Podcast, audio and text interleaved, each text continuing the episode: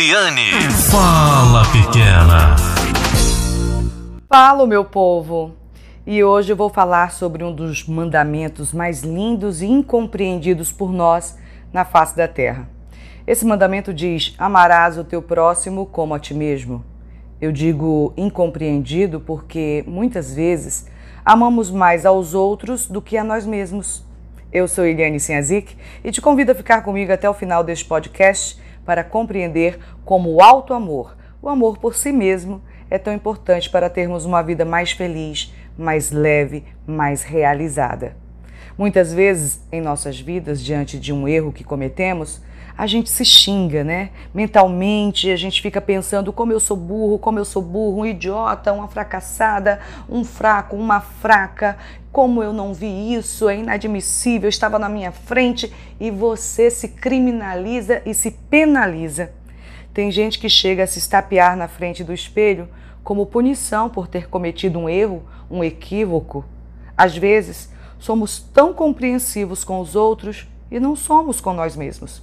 Por que fazemos isso com a única pessoa com quem vivemos a vida inteira, que somos nós mesmos, hein?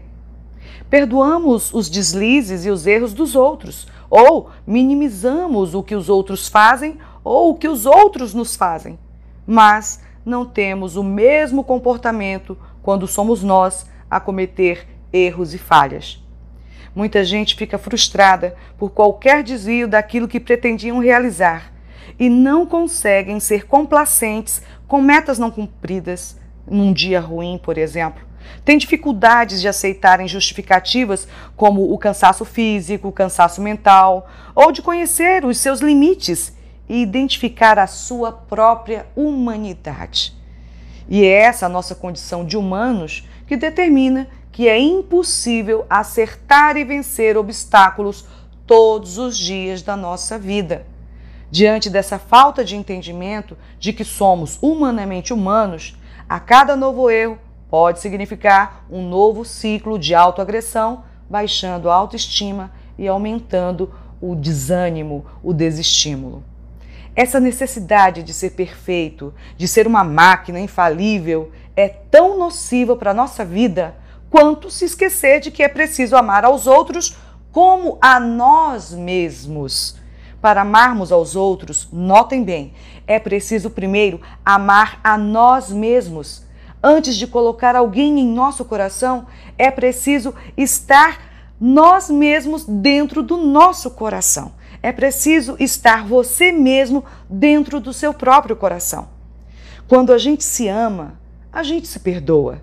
A gente se entende como pessoas humanas e falhas como somos. A perfeição não existe. O que existe é a ideia de perfeição. E sim, vamos cometer falhas em diversos momentos de nossas vidas, porque há dias ruins, há cansaço, há doenças, há fadiga, e isso sempre vai existir, principalmente se a gente não se ama o suficiente para entender que é preciso descansar, se alimentar corretamente, se instruir para poder ser a nossa melhor versão. Muitas vezes nos colocamos em situação de exaustão, de trabalho intenso, na tentativa de sermos melhores. E é justamente nesses momentos que fazemos as piores escolhas, pois nossa cabeça está cansada demais para raciocinar com clareza, favorecendo os erros e as falhas. Não se esqueça que, para cada dia em que não seja possível cumprir as tarefas, se segue um outro dia, um novo dia, para se tomar atitudes diferentes e mais assertivas. Pode crer, quem acredita que é natural errar, que é comum a produtividade cair, que é humano ter cansaço, que é humano ter desmotivação ou até é humano ter preguiça, tende a ver o dia seguinte com mais leveza, com clareza, como uma nova oportunidade de acertar. Você que costuma ser muito autoexigente, mas que é compreensivo com os erros dos outros, precisa parar e tratar a si como trata aos outros e exercitar ser gentil consigo mesmo, amar a si mesmo antes de amar aos outros. Pratique o auto-perdão diariamente por ser um humano falho e siga em frente, fazendo novas tentativas sem se autopunir. Afinal, não é todo dia que estamos 100%. E se perdoamos as falhas dos outros, por que não perdoar a nós mesmos, hein? Pratique o alto amor e entenda que é preciso amar a si mesmo para poder amar ao próximo. Um forte abraço cheio de amor e até o próximo sábado às 8 da manhã com mais um episódio do nosso podcast. Eliane, fala pequena.